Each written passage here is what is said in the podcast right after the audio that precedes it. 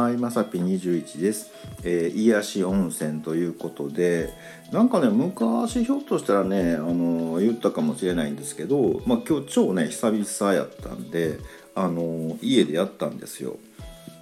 で、まあ、あの今ね連休中とかいうこともあって、まあ、スーパーの銭湯とかね結構人が多いじゃないですか。でまあちょっとね、え、自宅で温泉気分を味わおうっていうのであの、ま、暗くしてね、まあ、ちょっとねあのろうそくかなんかの光だけにしておいてねであの自然音あるじゃないですかあの小鳥とかねなんかこう鳥のさえずりとねあの小川の音みたいなんで入るとね意外にねこう温泉効果があるというかねもう癒されるんですよ。ね、お風呂ゆっくり使ってこう目を閉じただけでねもう言うても綺麗な森がね目の前に広がってねあのまあねすぐそこをこう綺麗なこう小川が流れてるわけですよ。ね、もう想像しただけでねなんかもう癒されるって感じじゃないですか。でね久しぶりにねやろうかなってやってたんですけど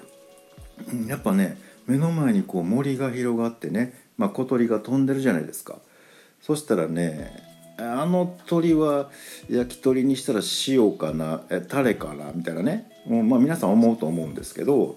ねであの綺麗な川流れてますよ。いや鮎は塩焼きやなっていうね。うん。でまあね、まあ、鮎の塩焼きなんてまあ癒しの代表みたいなもんじゃないですか言ったらね。あのどこやったかな？ハーバードやったかな？なんかねあなんか専任の学生にねあの鮎の塩焼きを10分間眺めたらなんかねあのオキシトシン？なんかねあの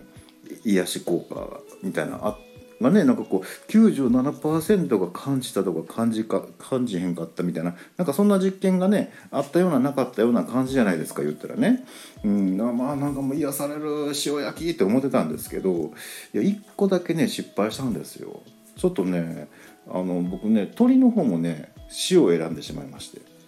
うん、めっちゃ喉乾くねなんかね。はい、ということでね、まあ、皆さんねあの多分タレ選びはると思うんですけど、まあ、塩塩だとねまあまあ喉乾きますということでねお伝えしておきます、えー、ということで本日は以上となります、えー、また下に並んでるボタンと押していただけますとこちらからもお伺いできるかと思います。ではではまさき21でした。